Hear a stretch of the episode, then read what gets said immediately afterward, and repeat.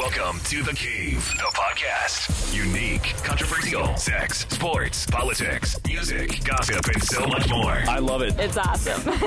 With your host, DJ JC.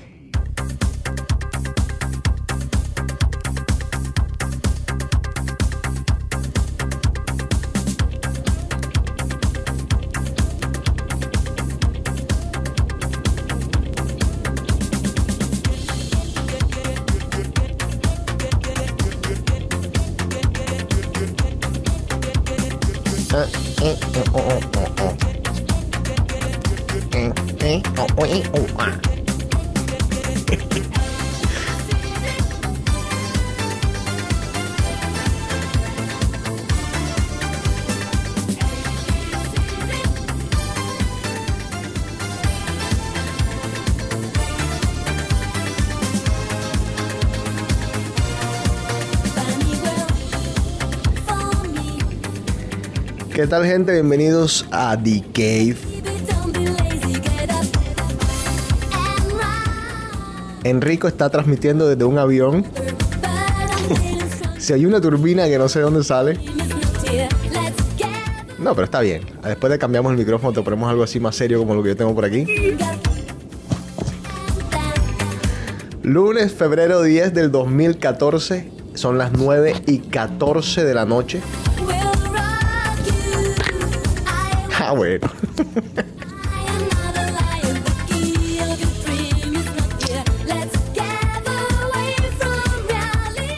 ¿Cómo está usted, señor? ¿Cómo le ha ido? ¿Cómo su- Muy bien. ¿Qué tal su vida? ¿Qué ha pasado con usted? ¿Cómo está? Lo mismo de siempre, la misma miércoles. Con ganas de hablar un ratico y de cortar que da miedo. Eh, ¿Viste el estudio aquel que dice que la gente que escucha reggaetón es más bruta que el, que el resto? Ay, Dios mío. Ah, no, pero no, no lo hice yo el estudio, ah, por si las moscas, no lo hice yo. Igual un- son estudios tan... Yo no, yo no entiendo quién hace esos estudios, la verdad que no entiendo. Digo, puede ser válido, ¿no? al cielo, menéate hasta el suelo, vuelve y echa para arriba, vamos a empezar de nuevo. Estamos en plenas Olimpiadas de invierno. Un espectáculo, ¿eh?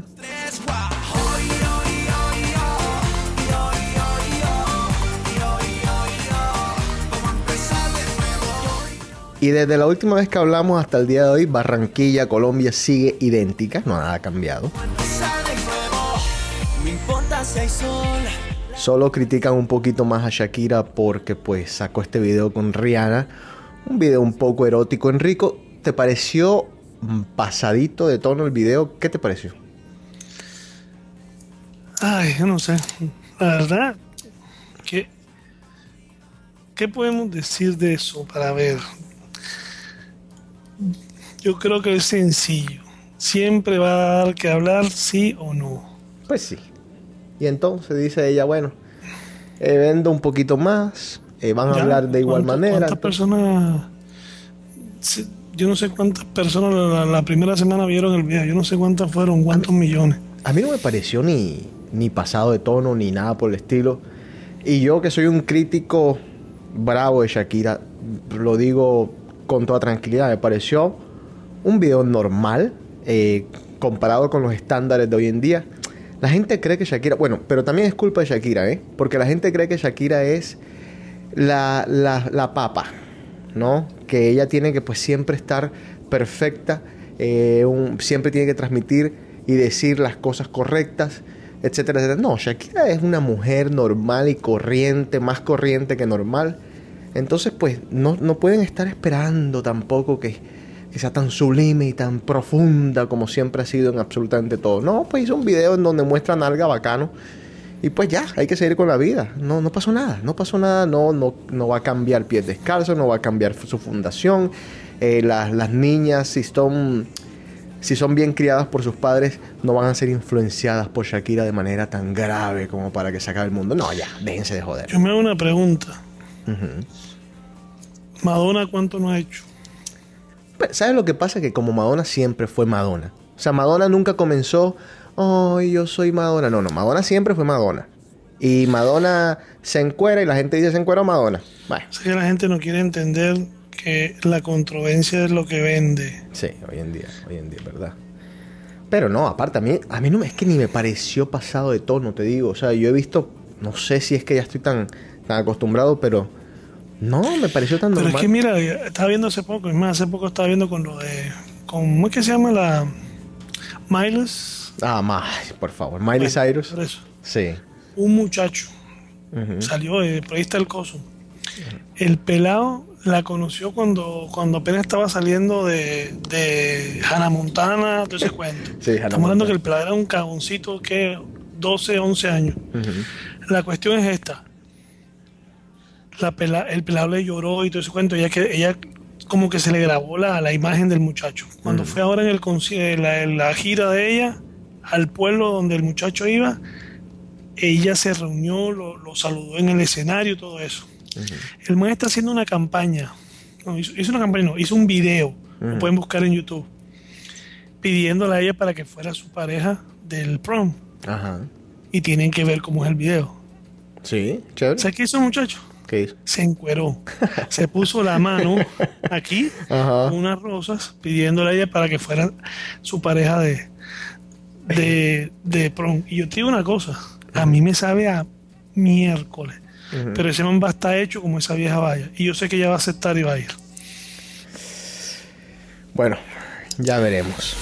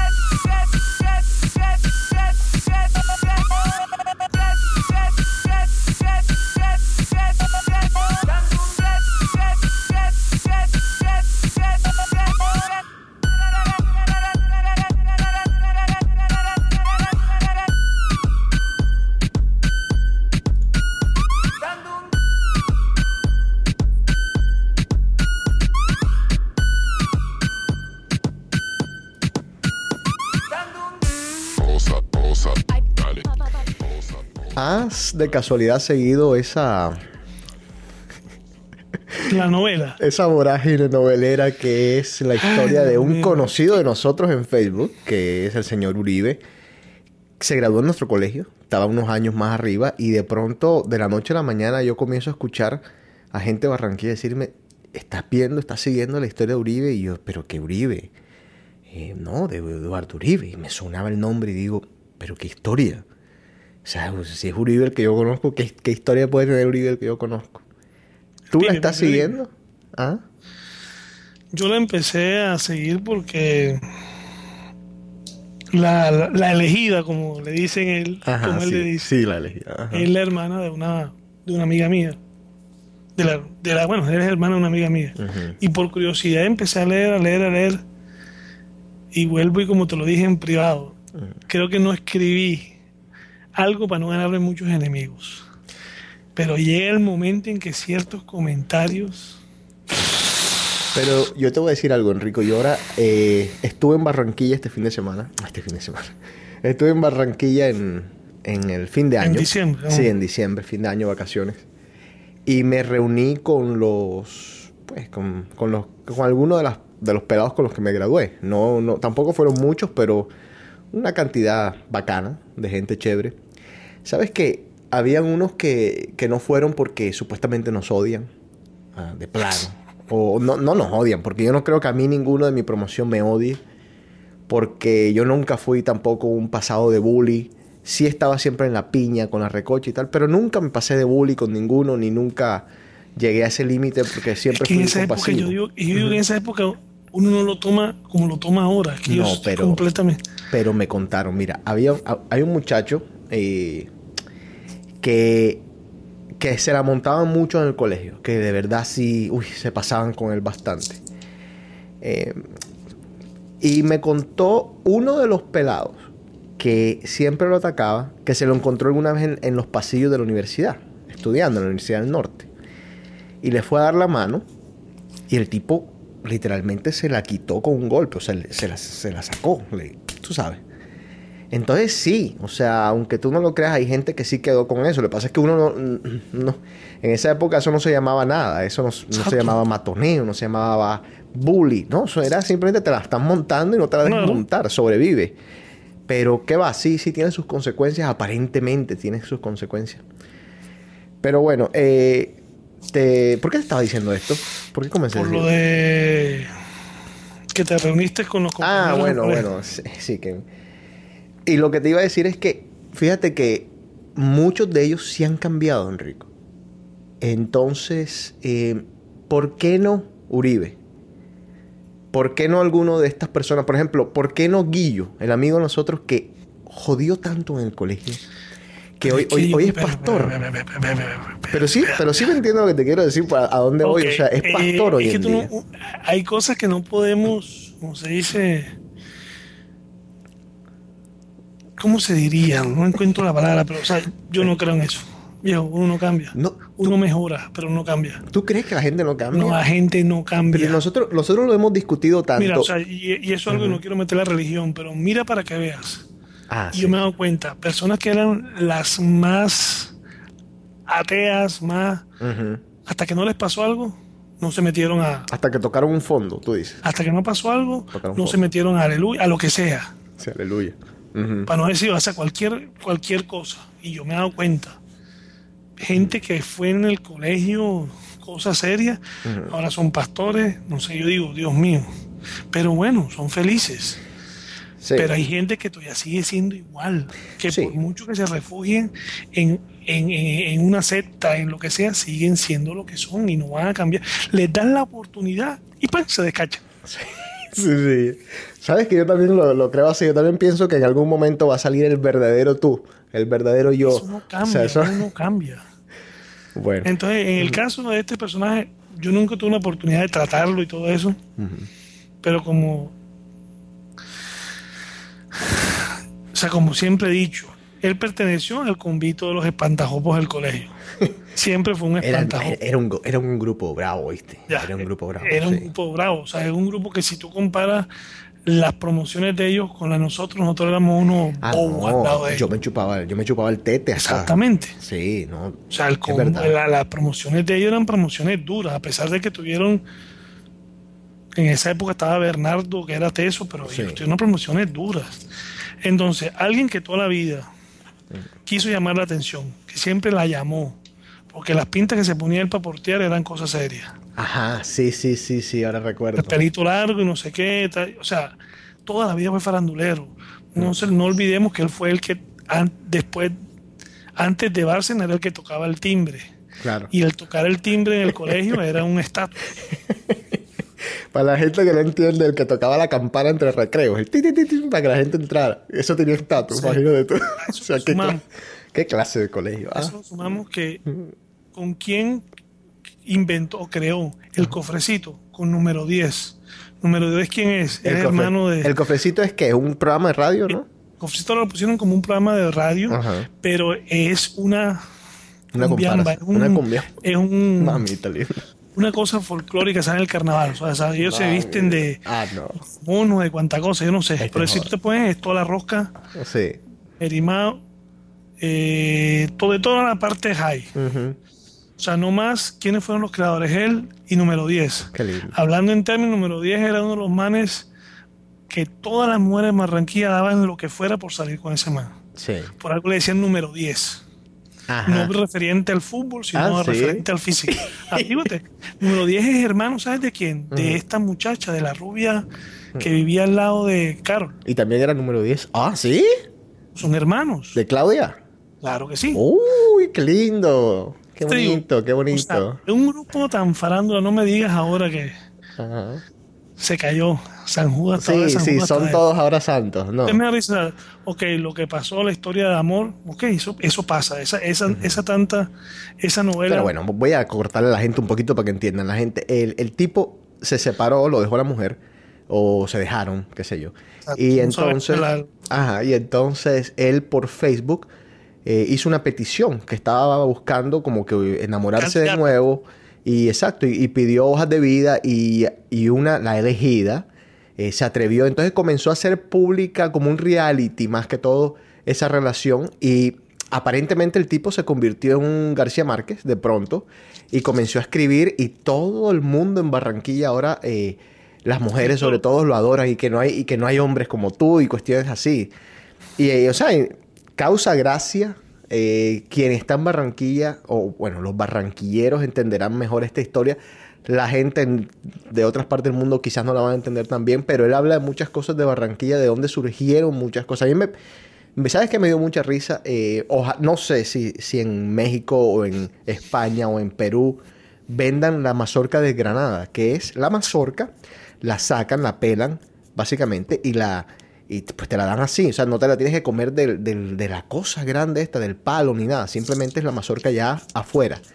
Y le echan queso, le echan salsas y tal. Y él, y él explica de dónde sale, por ejemplo, la mazorca de Granada, que yo no sabía. Dice que la mujer en, Barran- en Barranquilla era tan farandulera, era tan creída, que no quería que la vieran comiéndose la mazorca así como una salvaje, como un animal.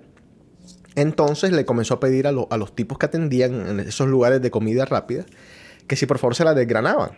Entonces se volvió tan popular que comenzó a venderse la mazorca desgranada y se le comenzaron a echar salsas, etcétera, etcétera. Entonces son, son historias que yo quizás pues nunca ni pensé de que habían salido de, de, de donde salieron, pero que él tenía unos años de ventaja sobre nosotros, estaba saliendo antes que nosotros, es, es mayor que Enrico un par de años, mayor que Ah. yo varios, eh, y bueno.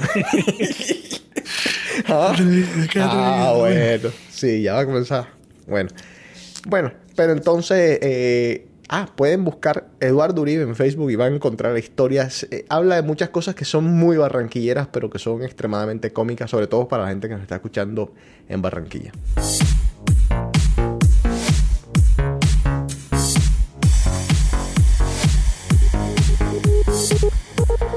¿Cuáles son las 10 ciudades del mundo? Desde la 10 a la 1, donde están las mujeres más bellas.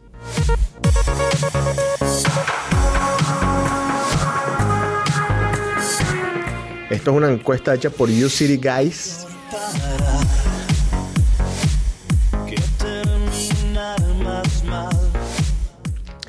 Número 10, los Estados Unidos. Y dos ciudades en particulares, Miami y Los Ángeles.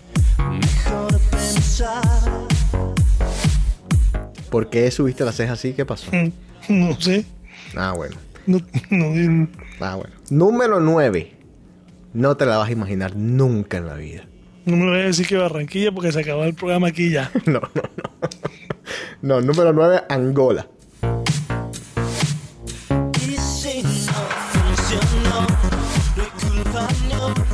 Número 8, tampoco te la imaginarías nunca. El Líbano. No Número 7, Ukraine. Sí, dicen, habla muy bien de allá, ¿eh? Osvaldo tiene una obsesión mamita linda. Todos esos países que se partieron como en 27 países. Uy, no. Esta vez Número 6, un país muy conocido de Enrico. Tu querida llamada Colombia. Mejor los dos.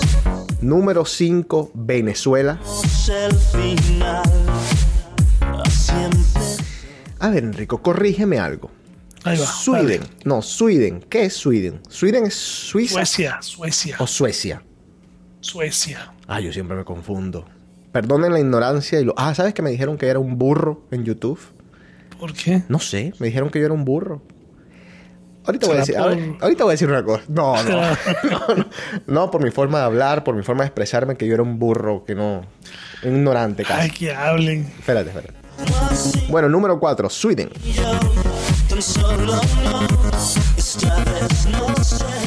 Número 3, Eslovaquia. Número 2, Rusia. Y número 1, Brasil. Me sorprende que no sale de Noruega. Y tengo tantos amigos que me dicen que las mujeres en Noruega son una cosa. Me dicen, no, no, no, no, no, no, no, que la que estaba riendo en el aeropuerto cuando te estás bajando del avión, la que estaba riendo, ya te enamoraste. No, esto es lo mío, ya me quedo. Pero no, no sale, no salen ni las 10.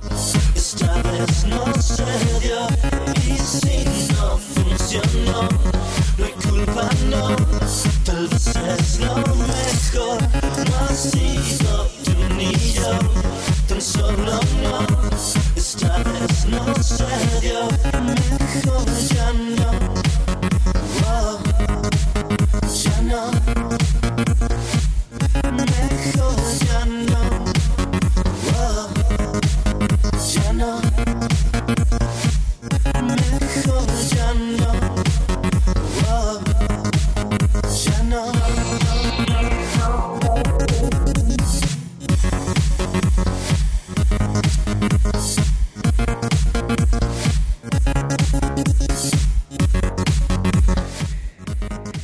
A ver, Enrico, em, tú que te has enamorado tanto en esta vida y has cometido tantos errores, ¿alguna vez te has puesto a pensar por qué cometes esos errores?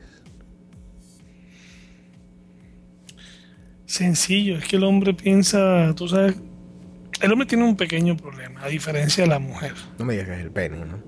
No, no, no, no, es el hecho de que el hombre cuando le da el tema de la soledad lo jode, Ajá. se desespera. Y a la mujer no. La mujer la embolata más, creo yo. No, yo no creo. Sí. El hombre, el, ho- el hombre dentro de su machismo, por mucho que quiera, cuando le entra el tema que ya, ya quiere estar con alguien, hace lo que sea. Hace lo que sea. Es muy, es más fácil que un hombre se mueva que una mujer. Y para la muestra un botón. Yo creo que este está buscando trabajo ya en Barranquilla, países para Barranquilla. Ah, sí, sí, sí, por ahí también lo vi. Eso que se quería mudar. Él vive en Panamá y se quiere mudar. Ah, es- y es así. O sea, es, es más fácil que uno sea el que tome la iniciativa y se vaya. En ese aspecto, la- la- a mí me parece que la mujer es más fuerte en ese aspecto. La mujer, hay como todo. Hay quien, hay mujeres que toman la iniciativa y son ellas las que se mueven, lo que tú quieras, pero normalmente es el hombre. Bueno, no sé. Ejemplo, Existirán. digo, me pasó a mí. Que yo Ah. no pensé en nada y cometí uf, las barrabasadas más grandes de este mundo. Bueno, si le hacemos la pregunta a, a mil personas en la calle de por qué creen ellos que cometen malas decisiones o que toman malas decisiones cuando se están atraídos por alguien, seguramente vamos a, a recibir mil respuestas distintas. Diferentes, porque pues sí, pues todo el mundo tiene una... Pero científicamente hay cinco culpables.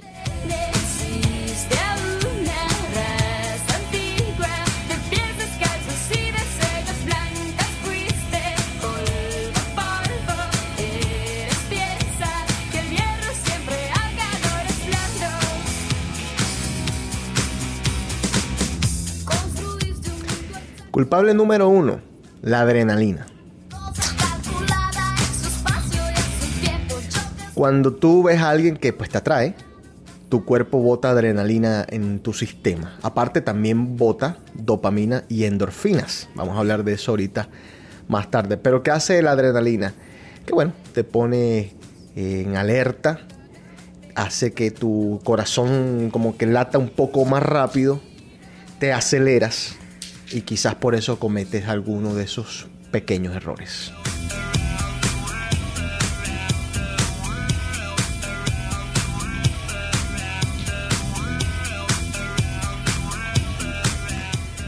La dopamina. Corríjanme por favor si esa no es la traducción al español.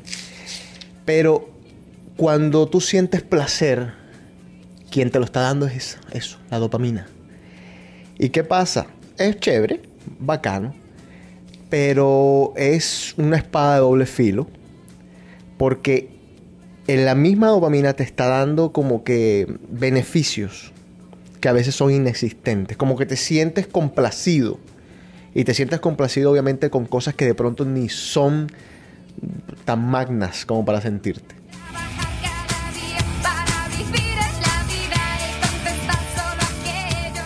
Eso es lo mismo lo que le pasa a los drogadictos. Los drogadictos, eh, cuando están en su estado, sienten como que esa sensación de, ah, de placer que es, que de verdad no es, o sea, es, es irreal. También el que come mucho, Enrico.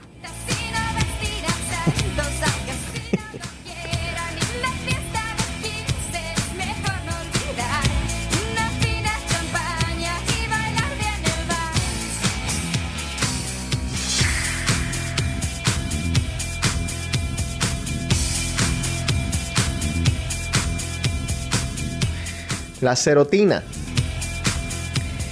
es la culpable de que no te deja sacarte a esa persona de la cabeza.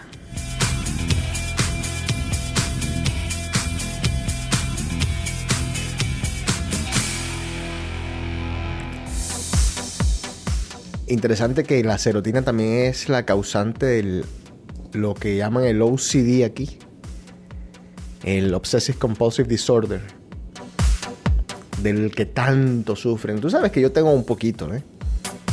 Con los lugares, o sea, me gusta que todo esté en su lugar, que todo me molesto cuando no.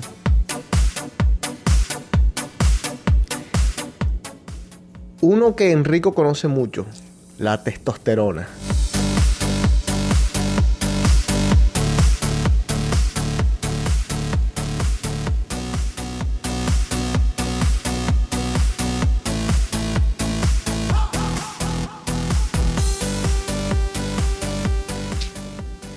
No sé si tengo que explicarla, pero pues es la que te.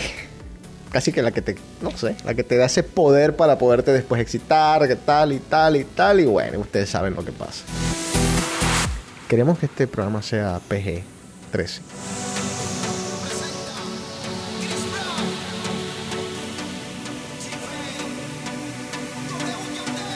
Y el estrógeno, otro de los culpables.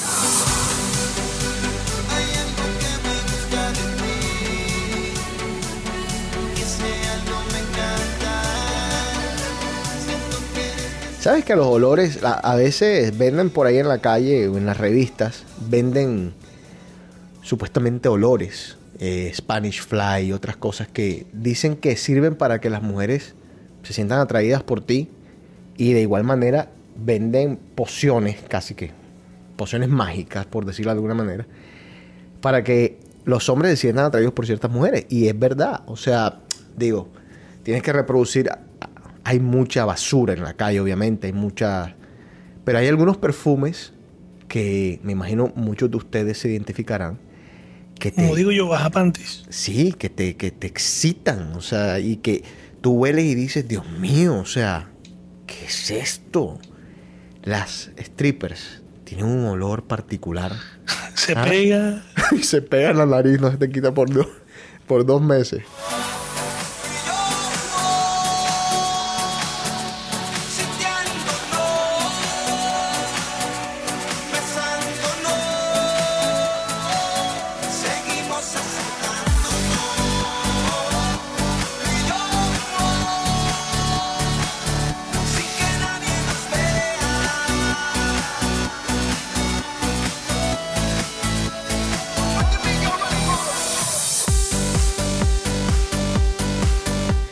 Agradecerle a todos los que han estado esperando el programa y quería hacer un paréntesis aquí. Bajar un poquito aquí la música para que me escuchen bien. Con esa pasión que les agradezco infinitamente, con la que mandan sus mensajes para regañarnos, para decirnos que por qué somos tan vagos, que por qué somos, somos así, que por qué no hacemos el programa más. Alguna gente se pasa de piña, alguna gente casi que pide la plata de vuelta de la suscripción, quién sabe, como si la pagaran. Alguna gente se, se molesta demasiado, insulta de una manera. Otros son un poquito más, no sé, tienen un poquito más de tacto. Te dicen, oye, pero mira, me hace falta el programa. Pero en definitiva son muchos. Son muchos los que han escrito por todo este tiempo. Son muchos los que han mandado un tweet, han mandado un email, am, cualquier cosa, cualquier forma de decirlo, en persona me lo han dicho. Qué pasó con el programa, qué pasó con el programa, qué pasó con el-?" Les agradezco infinitamente esas ganas de, que The Cave siga al aire, de esas ganas de, de volvernos a escuchar. Para nosotros es un placer, pero al mismo tiempo requiere esto un, pues, ciertos sacrificios, ¿ya? Eh, estamos ahora, estoy, Enrico podrá decirles, estoy mejor montado ahora. Ya armé, armé lo que quería armar por tantos años, entonces ahora sí dan ganas como que simplemente sentarse y darle play a la cuestión y, y darle. Eh, ¿Se escucha mejor? Me imagino yo. No, sí. Ajá, bueno. Eh, bueno, pero con esa misma pasión que ustedes nos piden tanto, yo les voy a pedir que cuando escuchen el programa, si les gusta o no les gusta, comenten en iTunes. Que compartan el programa con sus amigos. Que, que de igual manera como nos exigen, nos ayuden. Nos ayuden a divulgar este programa, a que llegue pues a más lugares. Y nosotros, en, a cambio, pues vamos a seguir haciendo este programa. Comprometernos. Exacto, comprometernos. Yo no me gusta porque tantas veces nos comprometemos y fallamos. Entonces no, pero sí vamos a intentarlo. Vamos, que esto es chévere. No, del carajo. Lo que pasa es que el que se pierde aquí eres tú. Ahí está, ya echaron el muerto. amigo.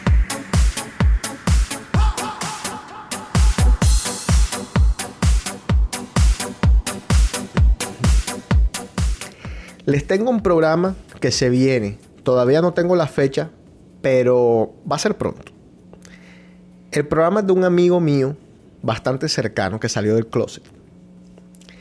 Y que está dispuesto a venir acá a contar absolutamente todo. Cuando digo todo, es todo. Yo tengo tantas preguntas. Mira, eh, yo por tantos años más de 25 años que estoy leyendo tantas revistas y estoy pues siempre interesado por tantas cosas de la vida, de, lo cotidiano, de lo normal. Me he preguntado por qué nunca a un artista o a una persona normal le han preguntado cosas que yo siempre me que siempre tengo en la cabeza, como por ejemplo, ¿cuál es ese momento? O sea, ¿cómo es ese momento en el que tú dices, puta, me gustan los hombres? O sea, ese momentico en el que te das cuenta cómo es toda esa transición. O sea, cómo, cómo reaccionas, cómo dices, güey madre, o sea, ¿por qué, por qué estoy con esta vieja si, si quiero estar es con este man? ¿Tú me entiendes? Ese proceso. O sea, todo lo que para, para ti entonces, ¿nacen o se hacen? Es, mira, quizás va a ser la primera pregunta que le voy a hacer. Porque va a ser, no juegue, esto es uno de los misterios más grandes de la historia de la humanidad. ¿Se nace o se hace? Para mí, se nace. Para mí. Ahora, ¿se puede influenciar y se puede crear una persona gay? Sí, Sí, total. total. Yo creo, o sea, perdón Lo- lo si de- sonamos ignorantes. Lo de Rousseau se aplica a 100 mil, para mí 100%. El hombre nace bueno y la sociedad lo corrompe. Igual se aplica para todo. Tú naces bien, pero vas cogiendo, vas cogiendo. Manía vas cogiendo. Sí, yo creo que puede ser influenciable hasta Es que, cierta manera. Parece una pregunta, Juan. Ahora, es lo espérate, un- espérate un tico. un doctor nos puede decir que somos unos ignorantes de miércoles y está en todo su derecho. Yo no sé, ni nunca ¿Pero he hecho ningún estudio O acerca sea, el hombre tiene las dos hormonas, a diferencia de las mujeres.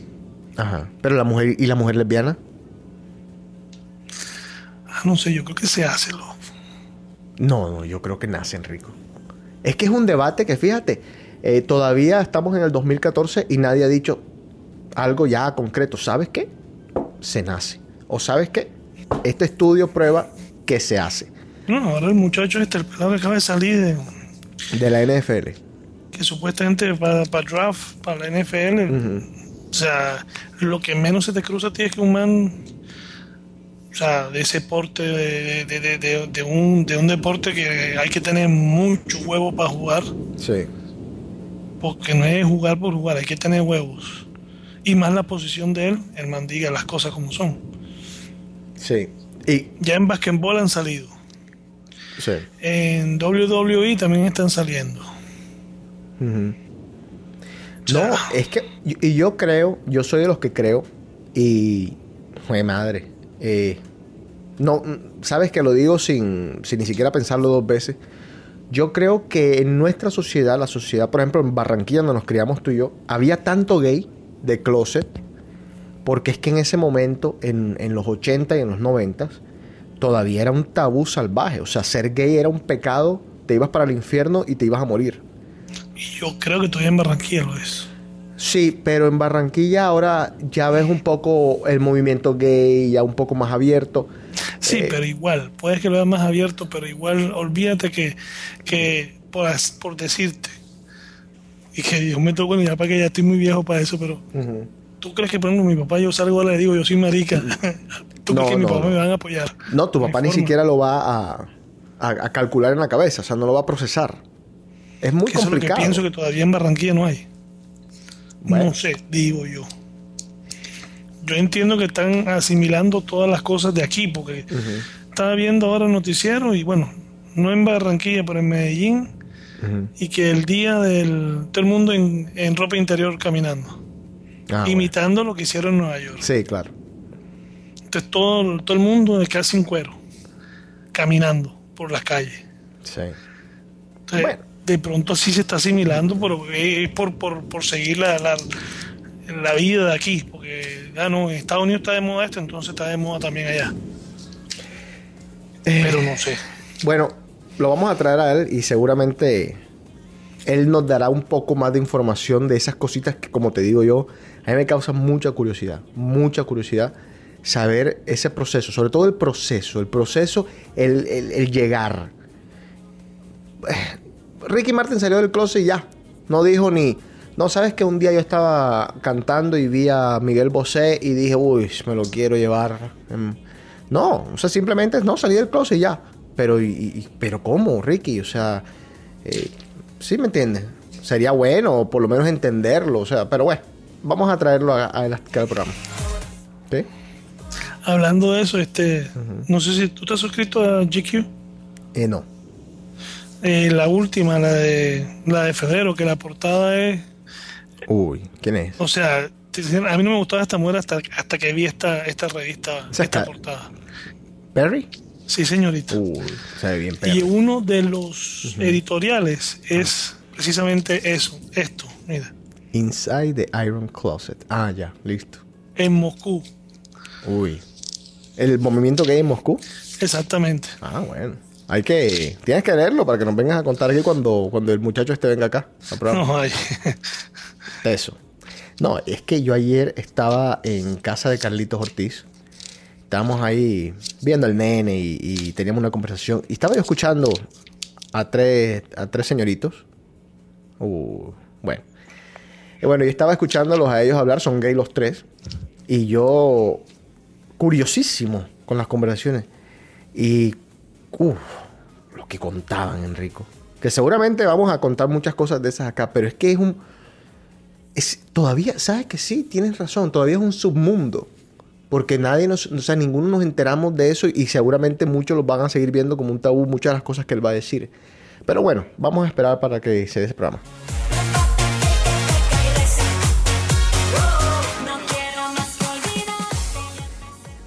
¿A que no sabes cuáles son los 10 perfumes más caros del mundo?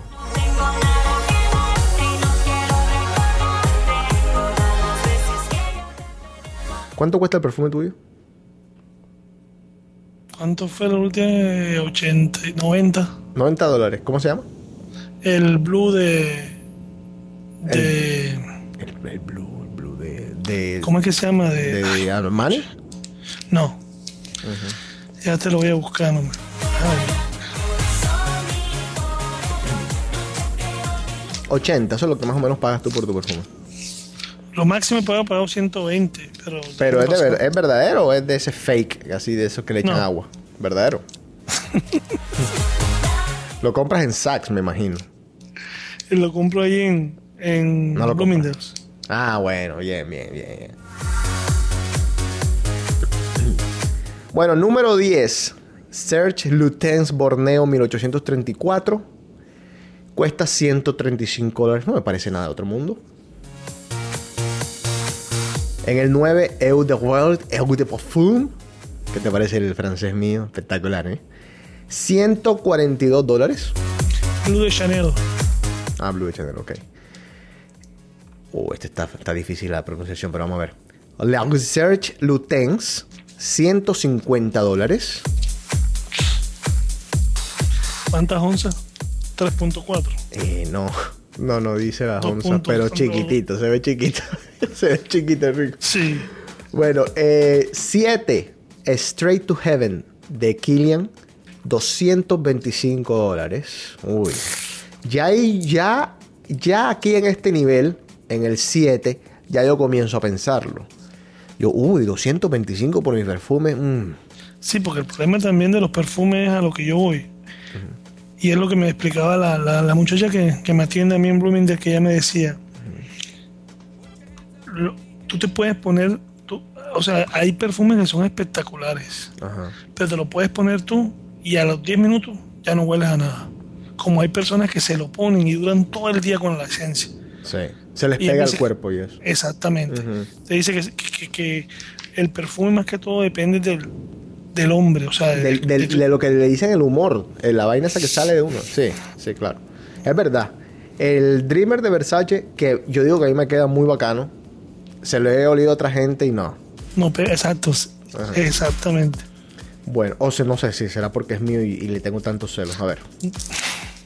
Espérate.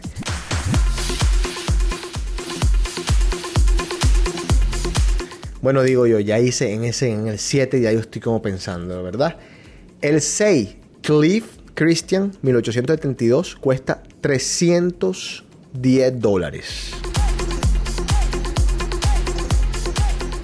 El número 5 es el Cliff Christian C. Cuesta 375. Es una línea, eso sí me lo habían Sí. dicho. Óyete esto, Enrico.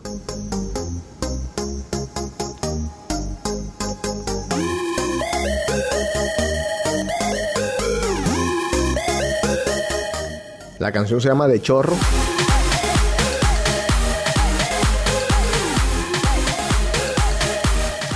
Y está en mi top 10 de enero, para que también lo escuchen.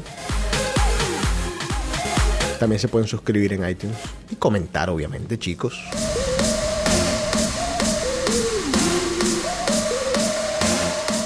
Mira la sabrosura de esta línea que viene en esta canción. Oye esta sabrosura.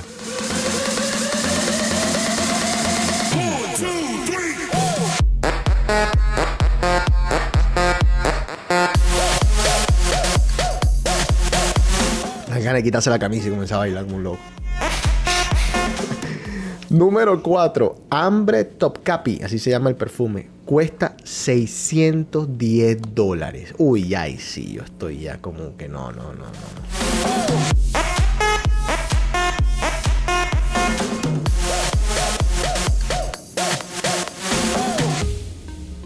Número 3. Anik Gutal Elk de Hadrin. Mierda, qué nombrecitos me ponen acá. ¿eh? 3,4 onzas. Onzas. Ey, 1500 dólares. Hay que se te caiga. Hay que se, la muchacha esté limpiando así el baño. Se le caiga para Y- oh. Tiene que oler. Tiene que oler. Todos estos son de hombres, ¿ah? Ninguno aquí de mujer. Después vamos a buscarlo de mujeres. Todos estos son de hombres.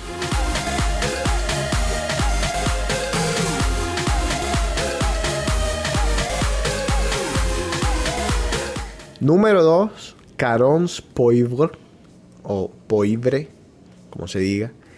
Mamita linda, yo nunca he visto una cosa tan chiquita. ¿Sabes cuánto cuesta la belleza esta? ¿Cuánto? Dos mil dolaritos.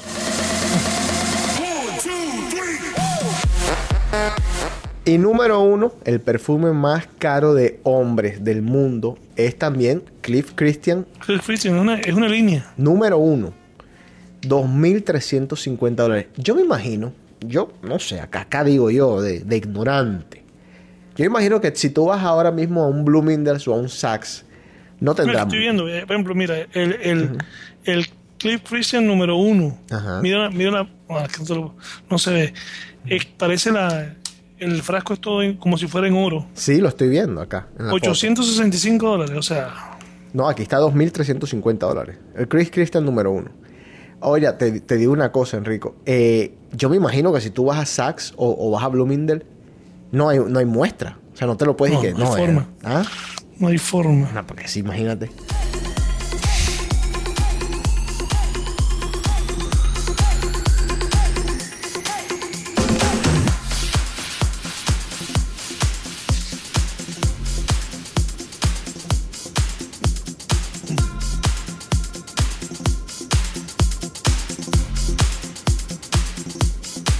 ¿Tú me tienes algo por ahí?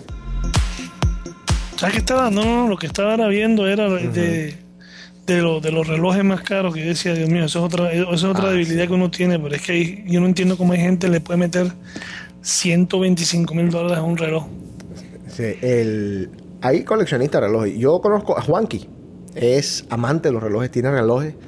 Y él de los que... No, yo prefiero un reloj un carro. Pero hay gente, o sea, yo la verdad relojes tampoco. Por ahí tengo uno que me, que me regaló Mónica, pero... O sea, ya, paré de contar. No, no tengo nada más de ahí. O sea, es impresionante, relojes de 15 mil, de 20 mil dólares, muerto la risa. Sí, tranquilo, ¿eh?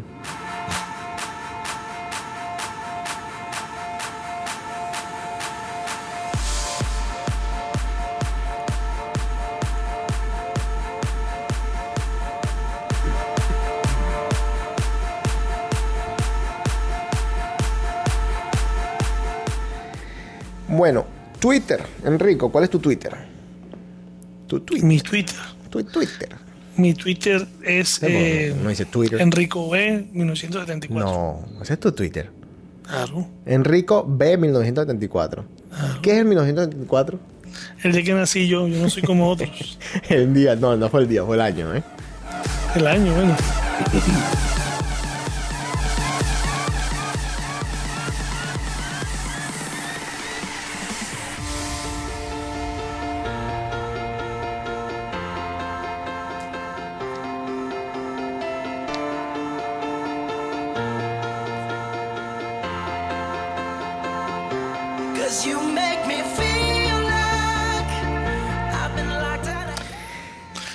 pones a este, ese es Bruno, ¿verdad? sí, Brunito. Eh, estaba viendo ahora este. para el Super Bowl. Ajá. eh, Floyd Mayweather Uy, lo que perdió. un millón de dólares para los Broncos. Y por supuesto, tú sabes que los perdió. Claro. Un millón, no fueron 10 millones. Nos dijeron que un millón.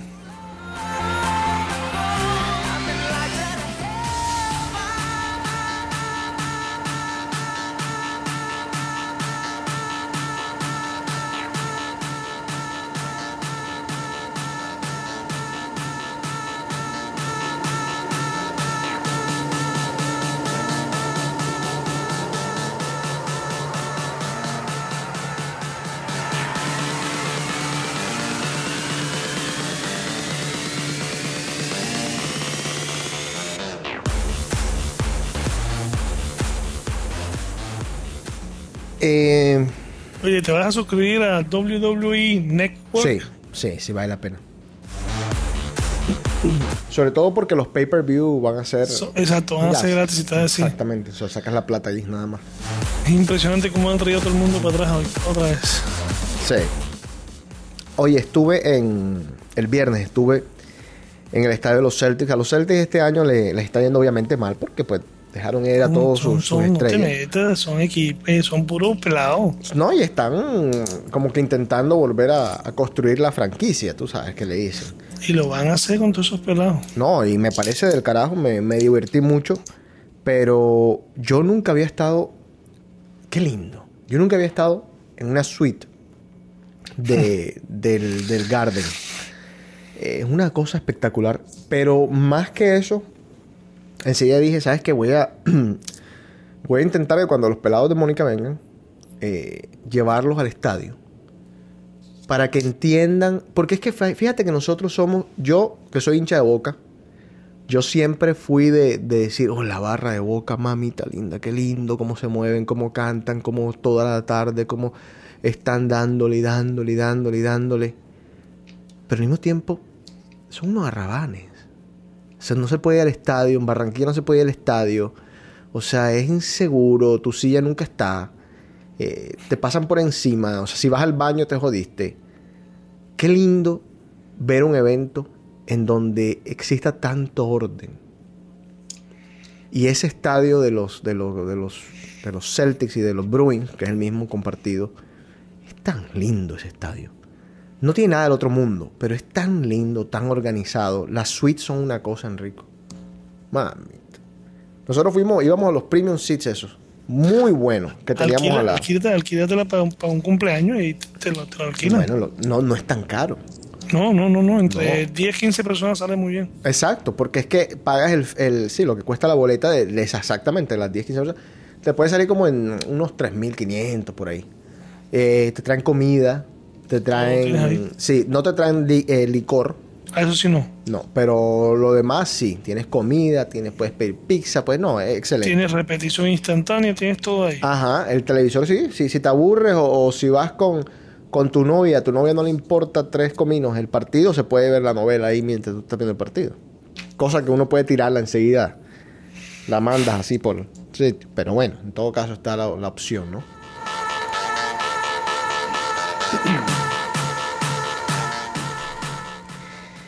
Y por ahí alguna señorita, eh, fiel oyente de Cave, me mandó un artículo para que lo discutamos Enrico y yo, porque ella cree que, que somos unos cerdos todos, los hombres.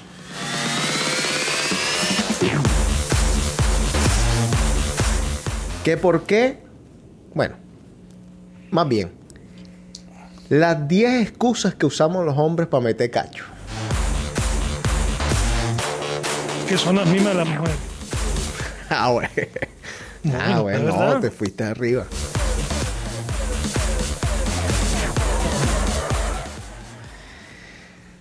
Dice, excusa número uno. Ya ella no es lo que era antes. O sea, entre otras cosas, puede ser personalidad, pero por ejemplo, se engordó, ya no se cuida, ya no es la misma. ¿Te parece, Enrico? Que la usamos mucho los hombres de excusa. Ambos. Ambos. Sí, es que Pero tú sí eh, crees es a lo que- que yo no quiero llegar y es, y es, y es la, la imagen de que el hombre solamente es el cachón. Yo creo que ya, ya estamos en, en- en una época en que a la mujer le vale tres tiritas de lo que ya sabemos, Sí. meterte cacho, punto. Se Sí, aburrió pero- de ti y se fue. Pero la mujer no es más cínica, salvaje y te corta y te dice chao. No, la mujer no es estúpida, la mujer la hace bien. El Yo hombre, sí lo tengo claro. El hombre es el que es, es imbécil. el hombre es imbécil. El hombre tiene el hombre, el hombre se pone nervioso, el hombre no sabe disimular las cosas. Este, Y busca no. excusas. O sea, aquí, o sea, el artículo habla justamente de eso. El hombre busca excusas. O sea, ¿por qué buscas excusas? O sea, me- o sea, mete los cachos y, y ya, y, y dile, o qué sé yo. Pero, Como me llegaron a decir a mí una vez, Upa. primero fue lunes que martes. ¡Qué belleza! ¡Qué chévere, ah! Es primo. ¿Mm? Primero lunes que martes. No da.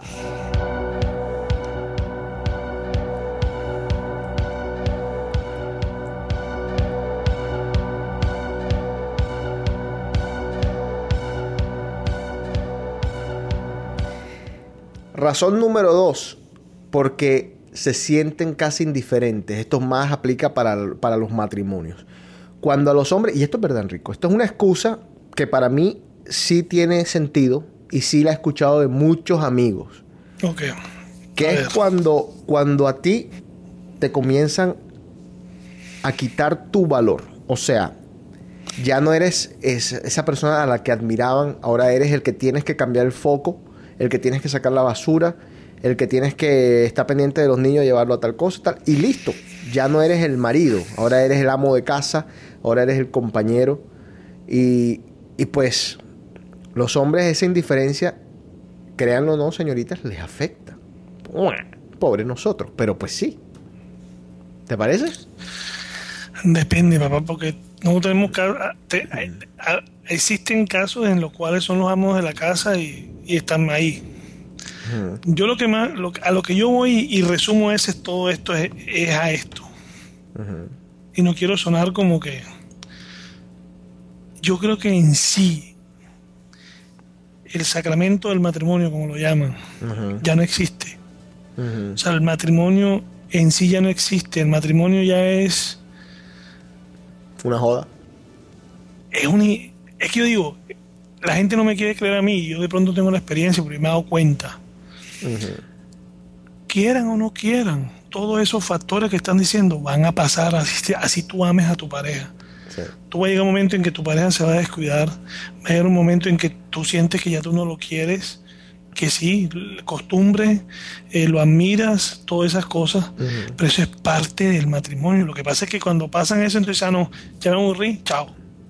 Pero te digo una cosa, Pero por eso son excusas. O sea, lo- por eso no.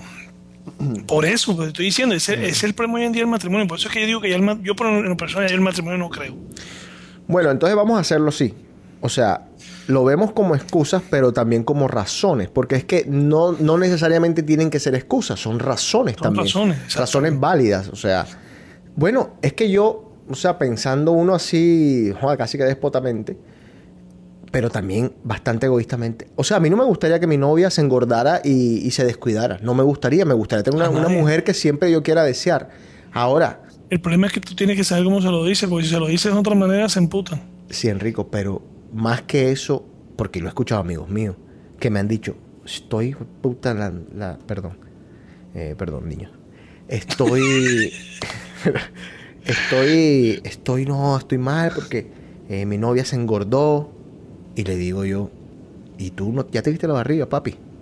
Hay que trotar, mijo, también. Exacto. No, igual yo te digo, yo a Mónica la mando al gimnasio, pero yo no voy al gimnasio. Entonces es un poco egoísta, ¿sí me entiendes? O sea, como que bueno.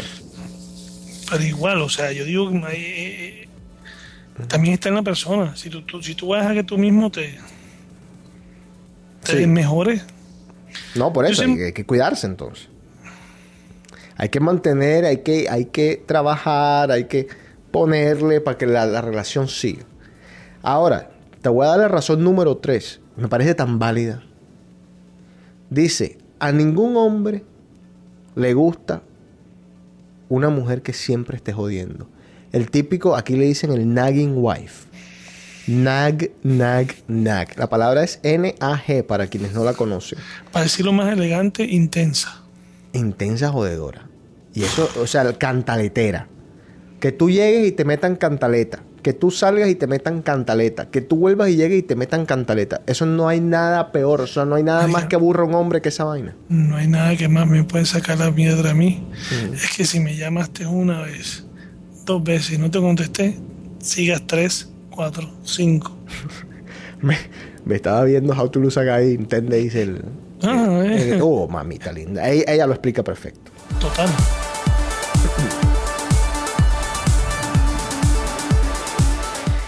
Razón número cuatro. Tenemos vidas distintas.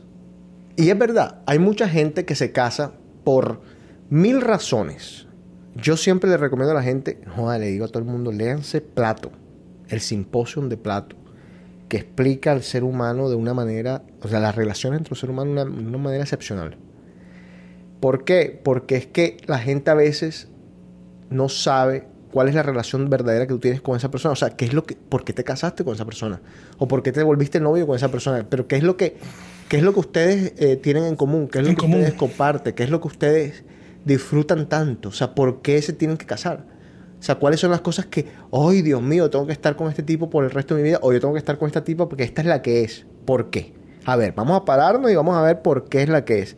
Porque entonces se casan y claro, pasan los dos años y de pronto resulta que a él y a, y a ella le gusta la música totalmente distinta. Eh, a los dos les gusta la comida totalmente distinta. A los dos les le gusta gustan las, películas. le- le- le- le- Ajá, las películas. Entonces, en la una, oye, yo no soporto ni que este, man ve fútbol, que, que es artera. Y esta ve novelas, que es artera. O sea, sí, la gente es distinta, es verdad. Pero no se puede ser tan distinto en las relaciones porque entonces comienzas a chocar. Chocar y chocar y chocar y chocar y chocar hasta que te comienzas a fastidiar. Razón número cuatro. O excusa número cuatro, como ustedes quieran llamarla.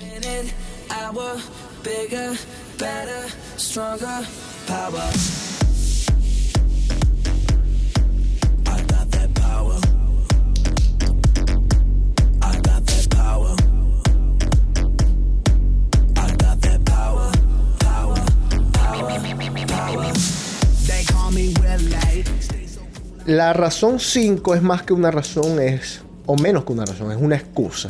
Esta aplica a esas parejas que se casan muy temprano, que se casan muy chiquitos y que de pronto dicen, "Oh, es que yo no he vivido nada.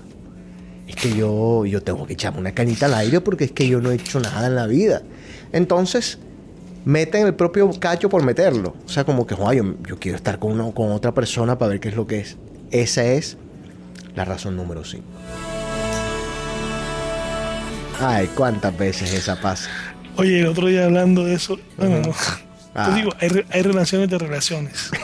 Sé. Estaba viendo una entrevista a, a Esperanza Gómez Ay, sí, sí, sí, sí. En el show de esta, la Argentina. y lo que ella explicaba, que el grado de madurez de la, de la pareja de ella Eso sí se da al punto de que a veces el man la llama y le dicen, ella lo único que pide es que el man le diga la verdad, El esposo. nada más.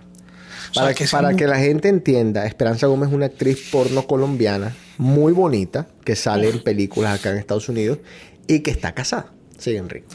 Y ella decía, ha pasado que muchas veces mi esposo me llamaba y me dice, conocí a una muchacha y me voy a acostar con ella. Qué rico. Así. Y dice que también en parte de ese, Claro. ella a veces lo llama a él a decirle, mira, este, eh, en, la, en, el, en el rodaje conocí un muchacho, me gustó, quiero... Sí, quiero coger con él y tal. Qué lindo. yo digo, y ella le preguntaban que cómo así, y me dice, no, ese es la- el grado de, de- de madurez de la relación. O sea, nosotros no nos No. prohibimos de nada. Sabemos nuestras qué, qué comprensivo, qué lindo. nuestros gustos, eso sí, que nos digamos las cosas. Y yo decía, Dios mío, imagínate el grado de madurez esta. Que No. tú le digas a tu mujer, me voy a comer a otro. Oh. No, pero tú sabes que a mí me pasó una cosa con una amiga mía que él, él insistía, insistía que el novio se comiera una tipa. E insistía. Y quién sabe qué es, quién sabe qué demonio se le metió. Y le decía, yo quiero que tú te comas a una, a otra muchacha. Él, él estaba, él estaba, ella estaba acá, él estaba en Miami. Y el hombre le ha agarrado la. Yo, a mí, a mí me dice mi novia, me llama y me dice, ¿sabes qué? Te llamo porque yo quiero que tú te comas a una pelada. Yo enseguida, ¿dónde está la trampa? Espérate aquí, no me vas a joder, aquí hay una trampa, porque es que eso no es así normal. Entonces este tipo cayó de pendejo y le agarró la, La caña. la caña. Y, y bueno, el hombre conoció una tipa y entonces la llamó y le dijo, ¿sabes que conocí a alguien? Y bueno, ya que tú quieres que yo me acueste con alguien que te cuente y tal, y pues sí, me voy a acostar con ella. Y efectivamente el tipo se acostó con la muchacha y le contó y esta no aguantó Enrico. No aguantó. O sea, no aguantó, le dio durísimo, le durísimo. Y se volvió loca, loca. Bueno, listo. Ahí.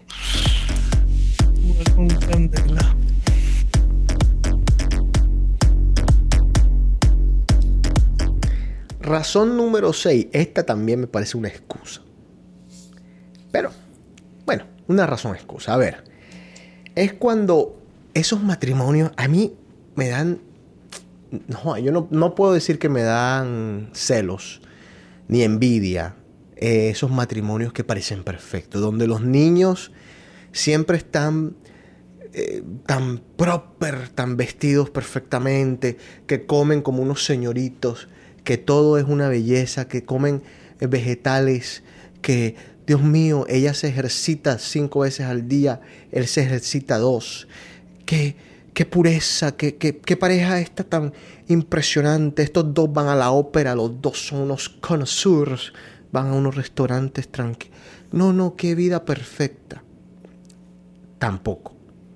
O sea, yo tan, tanto desconfío. Tú sabes que eh, Howard Stern contaba que, hablando de este, de este hombre, el, el del golf, ¿cómo es? Tiger. Tiger. Él decía, en, hace muchos años, o sea, que yo estoy escuchando a Howard hace muchos años, decía Howard, yo no puedo creer que Tiger Woods sea tan perfecto. O sea, él tiene que tener una caída. O sea, él tiene que tener algo. O sea, él no puede ser el señorito que sale al, al campo de golf, es un genio del golf, y su, y su vida privada es, pero mira, perfecta, espectacular. Nunca un escándalo, porque es que Tiger Woods, la gente no se acuerda jamás tuvo un escándalo, jamás estuvo en la boca de nadie, nunca estuvo en una, en una de esas revistas de- del corazón, nunca estuvo en la portada de nada que no tuviera que ver con el golf. Daba entrevistas cortas, hablaba lo que tenía que decir, nunca salió borracho, nunca salió drogado, jamás eh, ni siquiera un ticket de, de- de mal parqueado. O sea, era, el- era el ejemplo de, ¿ah? del ser humano. Eh, Mira el perfecto. diablo que había. Y de pronto sale esta cosa.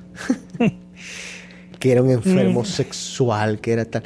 Entonces, lo mismo aplica con estas, con estas relaciones que son tan perfectas. La perfección también lleva pues a uno de los dos en la pareja a joda, a salirse por un lado.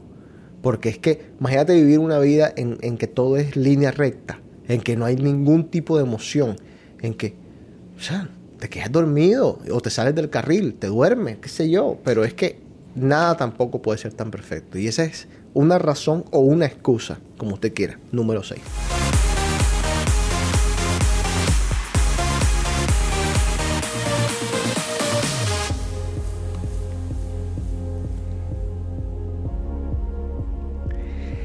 Esta razón o excusa eh, hmm, es tan, tan subjetiva pero tan real al mismo tiempo. Es biológico. O sea, los hombres y las mujeres son infieles por, por algo biológico. Porque aparentemente, y muchos estudios así lo han demostrado, el ser humano no es monógamo por naturaleza. Ya eh, se pueden descartar esos estudios. Existirán otros estudios que dicen lo contrario. Pero bueno, eh, no, no creo que ni podamos ni siquiera discutirlo porque pues, ¿qué vamos a decir sobre la ciencia? Es que el que diga que es fiel es un mentiroso. Opa, yo soy fiel, Enrico.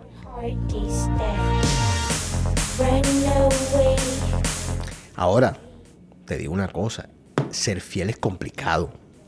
Es que espérate, yo no te- pero yo digo fidelidad en todos los aspectos. O sea, Ah, de palabra, obra y omisión. claro. No, no, o imposible, imposible. Por eso. imposible. es que el que diga que no mira a otra mujer no se lo voy a creer. O que otra mujer mire a un hombre no se lo voy a creer. No, por supuesto que no, no, no. Es más, cuando las mujeres salen miran más que uno. Sí, ¿tú crees? De reojo. Totalmente. Vea, la mujer, no tengo nada en contra de las mujeres, lo más lindo que hay, pero las mujeres son más malas que nosotros. Pasa que ustedes son, las mujeres son, saben hacer las cosas. El hombre se delata. El hombre es estúpido. O sea, el hombre, la mujer no le ha dicho nada y, ya está diciendo, sí, sí, lo que pasa es que está viendo la vieja esa. No ha dicho nada. Ya.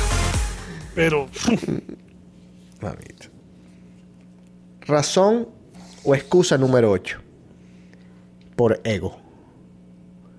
Porque tu ego necesita que le dé un empujocito. Un empujón. pero es que mete cacho no es fácil, compadre. Ah, no. Esa es una cosa que yo digo en, en la época de, de, de nosotros en los 80 en Colombia. Esos señores que tenían tres y cuatro mujeres al mismo No tiempo. sé cómo hacían, porque yo traté una vez y llevar mi operativo y todo. Porque llevar mi operativo, Qué porque mi, no, mi ex Ajá. en esa época Ajá. vivía al frente de mi casa, Ajá. cuarto piso. Estas confesiones, dale. Y me acuerdo que yo le dije a Osvaldo, Osvaldo, recógeme en el patinódromo. y me tocó caminar de mi casa al patinódromo, dos cuadras y media, para poder hacer operativo para salir. Para meter cacho. Pasa- estaba así, primer- la primera vez que hacía así descaradamente. Oye, me y, era- terminé, y, terminé, y terminé metiendo el guayo porque terminé di- yo mismo diciéndole Oye, me- y era linda la tipa. la con la que lo hice. Sí. Sí, ¿Por qué metiste cacho? por venganza. Ah. Por él, como dices tú. No sé si está aquí el. el... aún Faltan 9 y 10. Faltan. No, vamos a ver si de pronto está la venganza. o sea, ese es ego. Venganza es ego. Ah, pues sí. Pues sí, tienes toda razón, Enrico. Me lo hicieron, ah, vamos a hacerlo. Pero con tan mala suerte que salí fui yo pringado.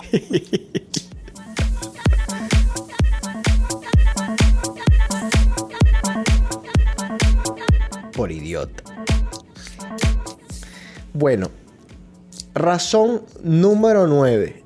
Y quizás una de las razones más populares. Por puro sexo.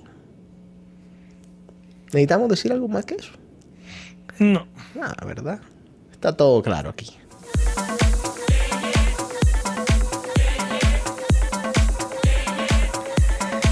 Y señor Enrico, usted ¿De qué? es un adelantado de los tiempos. Excusa, Ay, razón número 10, venganza. Sí, ¿Eh? Ahí está. es lo peor. Estás validado.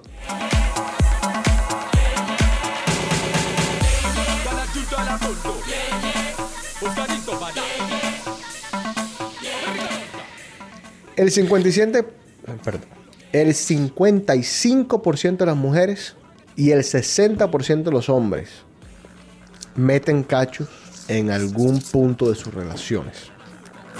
No de todas, de sus relaciones en general, de las relaciones que han tenido.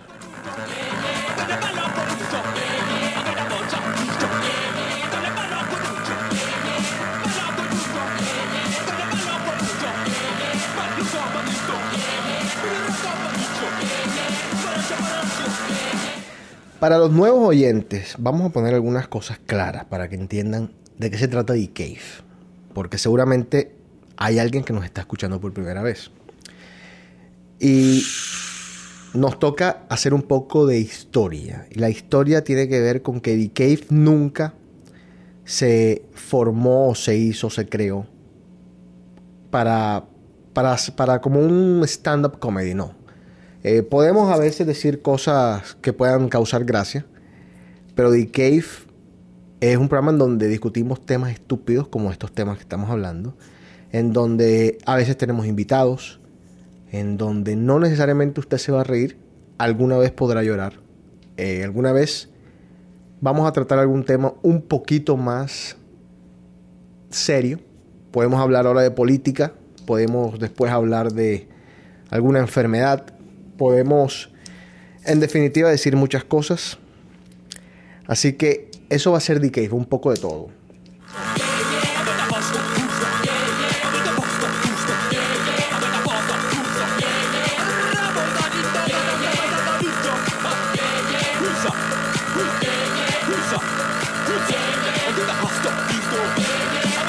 Ajá.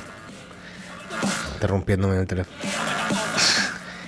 Arroba J-O-S-E-C-O-T-E-S.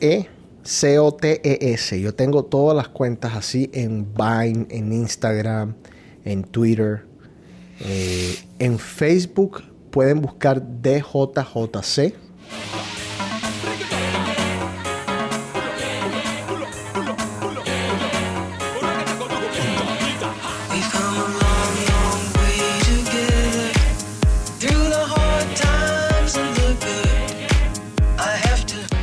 También hablamos mucho de música, ponemos acá, hacemos algunos programas especiales. Eh, uno de los programas que más le gustó a la gente, que me mandaron muchos mensajes, fue aquel viaje musical que hicimos hace, hace unos programas atrás. Y para quienes se quieran poner al día, tenemos los archivos de The Cave. The Cave comenzó en agosto de 1998. Y están todos, no todos, mentira, están los archivos en iTunes. Es, una parte especial a la que se pueden suscribir, que también se llama The Cave, los archivos. Allá pueden encontrar muchos programas del pasado y todavía estoy subiendo programas que no, no he tenido tiempo de hacerlo, pero que voy a, a intentar terminar de hacerlo lo más pronto posible.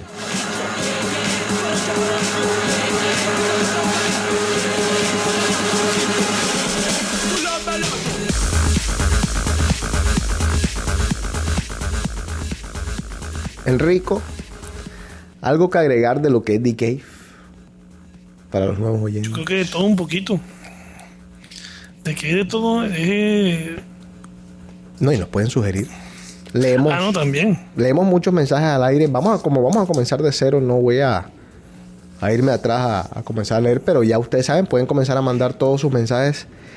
Los puede hacer por, por cualquiera de las redes sociales o si lo quiere hacer de forma totalmente anónima, se mete a, djjc.com y hay una parte donde pueden mandar mensajes totalmente anónimos, tienen que poner su nombre.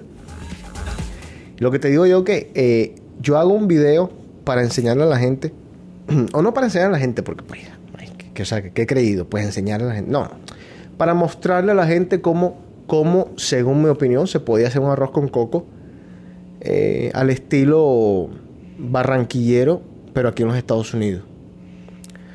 Eh, bueno, tiene dos partes. Yo hice ese video primero, lo hice en Colombia. Ese video tiene más de 200 mil, casi 250 mil vistas en YouTube. Eh, y claro, con, pues con el éxito de un video, ah, éxito entre comillas, vienen los problemas. Los problemas son la criticadera a la gente, la jodedera, la vaina. Bueno, está bien. Ay, carajo. Que por qué no le echaste al, al arroz con coco uva si el arroz con coco lleva uva. ¿Dónde el arroz con coco lleva uva? En Cartagena. Porque en Barranquilla no. O por lo menos en mi casa no, porque yo detesto las uvas pasas. Entonces, ese es tu arroz con coco. Hazlo tú, Claro. haz tu, tu video. Deja de joderme la vida. Exactamente. Cada quien Entonces- hace las cosas como le gusta. Exacto. Entonces, eh, ¿qué, qué- ah, entonces después el otro video. eh, que por qué que ese arroz está quemado.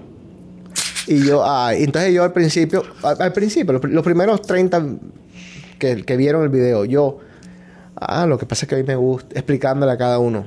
No, ¿sabes lo que pasa? Que a mí me gusta el cucayo. El cucayo es el pegado del arroz. A mí me gusta el cucayo, entonces yo dejo que el arroz se queme un poquito más. Entonces ya después, no, ese arroz está podrido, está, está pasado, ese arroz no sabe nada. Y ahora último es, eh, ya comenzaron los... No, que, que usted no se sabe ni expresar, que usted es un burro, que usted... Yo digo, la gente a veces eh, se toma un minuto de pensar, ¿a quién le voy a decir yo esto? Ellos, o sea, ellos saben lo que uno es, o sea, o se toman el tiempo de ver, bueno, este tipo, este tipo de pronto, qué sé yo, viene de la cárcel, bueno, de pronto si es un burro, o de pronto este tipo tiene algún tipo de, de educación, o este, no, te van atacando, te van atacando. Y, el, y uno de los ejemplos que más me llama la atención este fin de semana, hay un, la, el, el juego, la aplicación más bajada de iTunes, gratis, hasta ayer y por muchas semanas era una aplicación que se llama Flappy Bird. F-L-A-P-P-Y B de burro y R de Flappy Bird. La aplicación la bajaron, mejor dicho, era un juego bastante sencillo, pero bastante difícil. ¿Y qué pasó? El tipo se metía, créanlo o no, 50 mil dólares diarios en propagandas que pasaba el juego. El juego pasaba unas propaganditas arriba, en ad, in ad ad- advertisement, que le dicen. Eh, y el tipo se está metiendo, métetelo en la cabeza, se está metiendo 50 mil dólares diario. Para Y el- criticar. ¿Ah? ¿Qué? Para criticar el juego. No, él, él se está metiendo 50 mil dólares diarios el que, lo, el que hizo el juego. Ah, ok. Se está metiendo 50 mil dólares diarios. O sea, él, el que hizo el juego. Y de pronto manda un tweet y dice, voy a quitar ese juego. Porque es que yo no me soporto. O sea, que no me dejen en paz. Quiero que me dejen en paz. O sea, imagínate la magnitud. Estoy haciendo un paralelo con, con esto que estaba hablando ahora. Que yo me molesto, yo me molesto, eh, o a veces me toca porque uno dice, ay, me vale, me vale tres tiras, pero a, a la larga no te vale tres tiras. Es como, hay un video viral por ahí de los, de Jimmy Kimmel, en donde salen los actores leyendo eh, nasty tweets. O sea, como que les están mandando insultos por Twitter. Y ellos salen leyéndolo. Y tú ves que ellos están como que tomándolo en broma. Pero digo yo, les debe de afectar un poquito. O sea, algo les tiene que afectar. O sea, un poquitín. Igual uno. O sea, uno dice, "Ah, a mí me vale tres tiras lo que la gente diga de mí. Pero ah, te afecta, te afecta un poco. O sea, a mí me, han insultado ah, en ese video. Algunos los he borrado. Otros les he contestado. Sobre todo los latinos. Los latinos para insultar son buenísimos.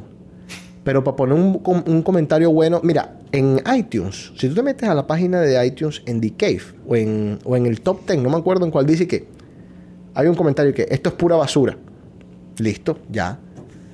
Y son 10 comentarios. Entonces, si uno dice es pura basura y los otros 9 hay unos que dicen no me gusta cómo hablan porque es. eh, bueno, listo. No, exacto. Pero ¿qué, pero ¿qué pasa? Que los comentarios malos siempre parecen ganarle a los buenos. Es una vaina tan de nosotros. Pero bueno, lo que te digo es que, imagínate el tipo este, que recibía quién sabe cuántos emails diarios, eh, con críticas, con todo, renunció a 50 mil dólares diarios para tener una vida en paz. Una cosa para, para que ustedes se den cuenta cuando usan esas redes sociales y cuando critican por criticar. Que de verdad, así como hacen bullying o como, como, como se- todos se llenan la boca de que es anti-bullying. Todos se llenan. Ahora es el movimiento, anti-bullying. Como el jodido. Perdón, perdón. Como el CrossFit. O sea, todo es un movimiento. Todo es por movimiento. Entonces, ay, la, la, la moda. Este, entonces, ahora la moda es el anti-bullying. Pero para hacerlo, ah, mamita. pa- para joder a la gente, para el cyberbullying, ahí sí no se ven. Entonces, pilas, cómo usan las redes sociales. Porque pueden afectar a algunas personas. A mí me vale tres tiras, honestamente. Pero no me vale tres tiras. Pero, ahí está. Eh, el hombre renunció a 50 mil dólares diarios. Yo no, yo me aguanto, Enrique, yo me aguanto. Así sería. Así sería el pobre hombre. ¿Ah? No, mamita. Bueno, ¿algo más? ¿Estás No. feliz de volver? ¿Sí? ¿Estás feliz de volver? Claro que sí. Ah, bueno, mijo. Me alegro mucho. Me alegro de tenerte No, por claro acá. que sí. Entonces, el próximo programa, eh, lunes, yo planeo. Vamos a probar una tecnología esta semana, Enrico, que es Hangouts. Y voy a explicarte y, lo- y de paso le explico a la gente. Hangouts de Google. Eh, es así como estamos ahora mismo en Skype. Mi cámara acá, tu cámara acá. Pero oyentes pueden meterse y pueden con sus cámaras y con sus micrófonos también participar en el programa. Sería bueno. Sí. Contar que haya respeto y no haya Qué miedo. bullying. Porque Qué a mí miedo. que no, No, me bueno. busquen. sí. No, no, yo no. Yo sí no lo niego. no te No puede- soy yo cuando me convierto. Tienes que tener, ¿cómo se llama eso para la presión? Una, una pastilla, algo para la presión Aquí ahí. están, ya, aquí están, aquí están. Aquí está la pastillita de la presión. güey. No, porque Aquí está. Ana- Aquí están. Qué bárbaro. Bueno, que no. me tengo que llevar, pues me lo llevo. Sí, vamos a ver si lo hacemos para... Y también para, para eh, traer amigos acá al, al- al show, que hay por ahí un par de... ¿por qué no me llamas y tal? Eh, Y yo digo, no, porque tengo... Enrico lo tengo ahí, entonces no puedo meter uno más acá. ¿Qué estás, qué estás ahí jugando tú? No, está apuntando una- pero, pero con ese con ese sistema puedes meter varias personas, ¿no? Sí, varias personas. Varias personas al mismo tiempo. Y lo bueno es que podemos hacer un... Lo podemos broadcast en vivo. Entonces la gente puede estar viéndolo sin necesidad de meterse y participar. La gente puede estar viéndolo nada más. Sí, porque yo estaba viendo eh, a ver, con los juegos. Ajá, sí. En, en, en Ustream, También podemos hacer Ustream. Ustream sería ya como que para hacerlo nada más tú y yo.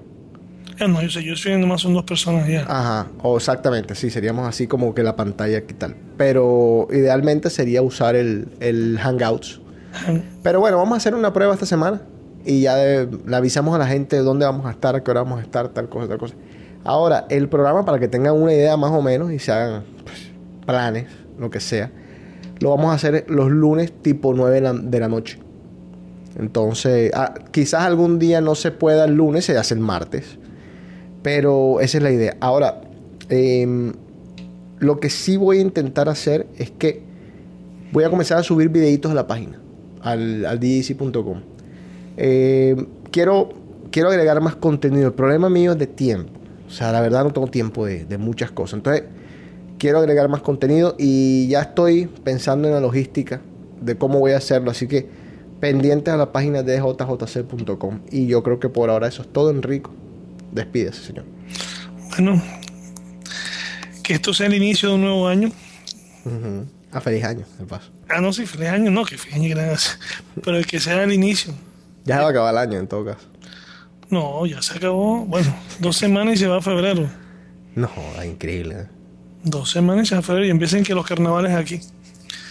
Esto es una sinvergüenzura, los carnavales aquí. Eddie Herrera. Tú saliste a unos carnales, yo te vi disfrazado y todo. Sí, el primer año cuando me mudé para Miami lo hice, pero Ah. no más. Ahora viene que el 22 se presenta Eddie Herrera, los Betos, Mm. En el salón. Quisieron hacer un estilo salón Jumbo, aquí se llama y que salón Escala. Verdad. de los, de los Betos y Eddie Herrera. Entonces por ahí también vi que también viene para Miami Checo Acosta. Ay, mamita. Entonces este año hay plata para eso.